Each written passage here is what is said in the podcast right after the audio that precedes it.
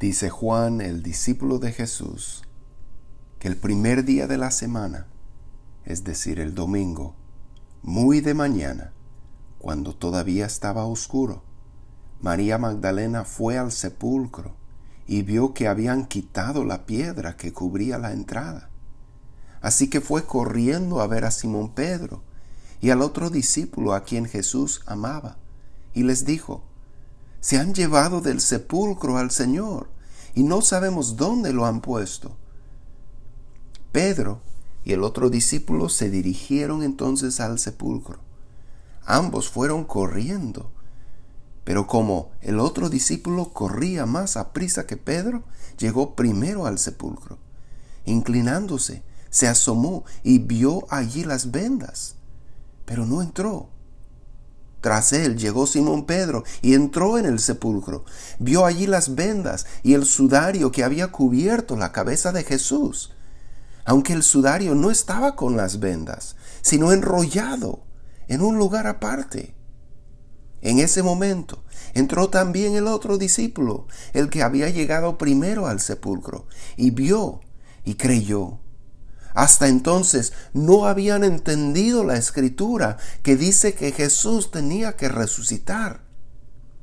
Los discípulos regresaron a su casa, pero María se quedó afuera, llorando junto al sepulcro.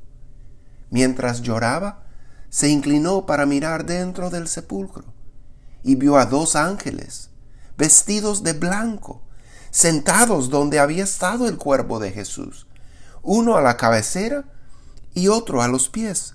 ¿Por qué lloras, mujer? le preguntaron los ángeles. Es que se han llevado a mi Señor y no sé dónde lo han puesto, le respondió.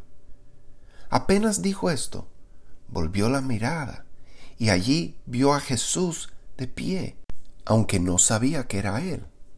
Jesús le dijo, ¿Por qué lloras, mujer? ¿A quién buscas? Ella, pensando que se trataba del que cuidaba el huerto, le dijo, Señor, si usted se lo ha llevado, dígame dónde lo ha puesto, y yo iré por él. María, le dijo Jesús. Ella se volvió y exclamó, Raboni, que en arameo significa maestro.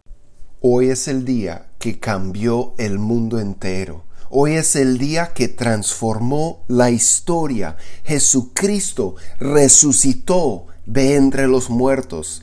Si él hubiera permanecido muerto en esa tumba, él no sería más que ningún otro hombre, porque él había dicho, yo tengo poder para poner mi vida y tengo poder para volverla a tomar. En la resurrección de Jesús, Dios dio testimonio a toda la humanidad y a todo el universo que este es aquel a través de quien Él va a juzgar el mundo.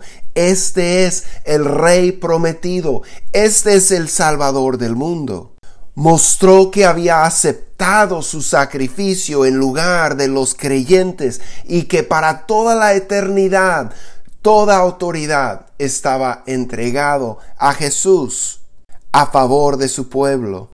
Ahora ni la muerte, ni el pecado, ni el infierno podrán contra el pueblo de Dios.